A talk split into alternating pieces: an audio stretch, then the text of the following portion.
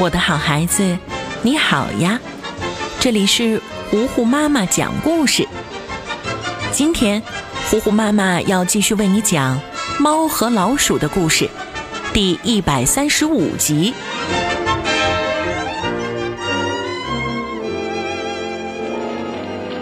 这天天气晴朗，微风和煦。沙皮狗在院子里端了盆水，拿了块香皂。给自己的乖儿子洗澡，小沙皮狗被洗得白白净净，老爸非常的满意。呵呵，真是我的乖儿子，可爱又干净。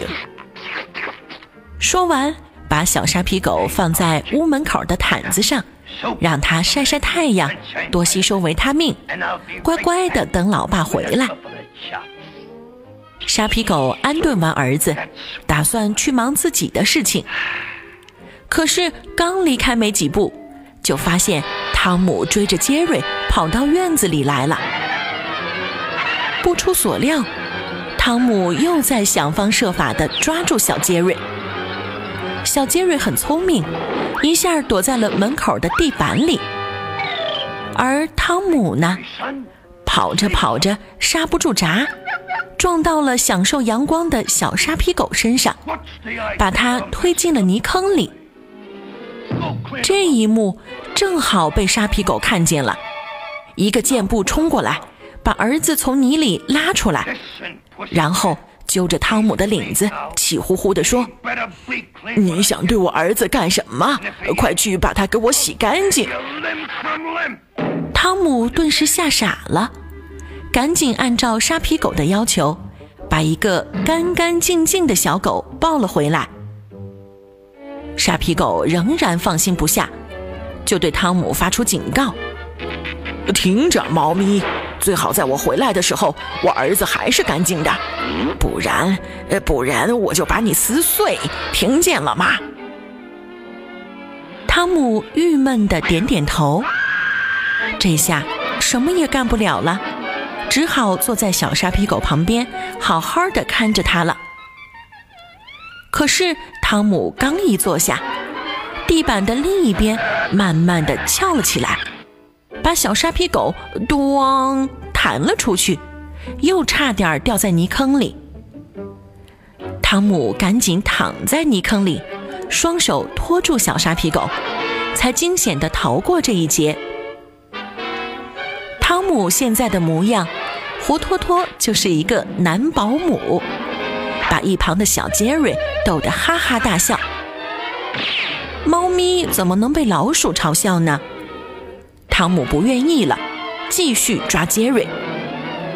杰瑞专门往小狗身边跑，威胁着汤姆，一会儿在小狗身上写字，一会儿用西红柿砸，一会儿拿着墨水对准小狗的屁股。汤姆本来气势汹汹，可只要杰瑞用小沙皮狗来威胁，汤姆立刻就变得不敢轻举妄动。他给杰瑞陪着笑脸，一步一步地往后退，从屋子的另一个门出来，才把杰瑞的墨水抢走。然而，可怕的事情还在后面呢。汤姆随手把墨水一丢。谁知墨水自己滚了下来，染了小狗一身。这下蓝墨水根本洗不掉。汤姆着急了，赶紧找来白色的油漆，干脆把小沙皮狗涂成白色吧。可是杰瑞又来捣乱，小沙皮狗瞬间变成了五颜六色。眼看着大沙皮狗就要从外面回来了。汤姆乱了阵脚，为了暂时不被发现，他把小狗身上染上羽毛，打扮成了一个鸭子的模样。等到沙皮狗进来，汤姆假装不知道小狗去哪儿了，好不容易蒙混过关。但小沙皮狗可不愿意了，对准汤姆的尾巴狠狠地咬了一口。沙皮狗听见声音，追了过去。看见汤姆正准备把小狗丢进洗衣机里呢，沙皮狗瞬间抢回自己的儿子，而是把汤姆塞进了洗衣机。结果，汤姆被洗衣机搅啊搅啊，杰瑞、沙皮狗和儿子皆大欢喜。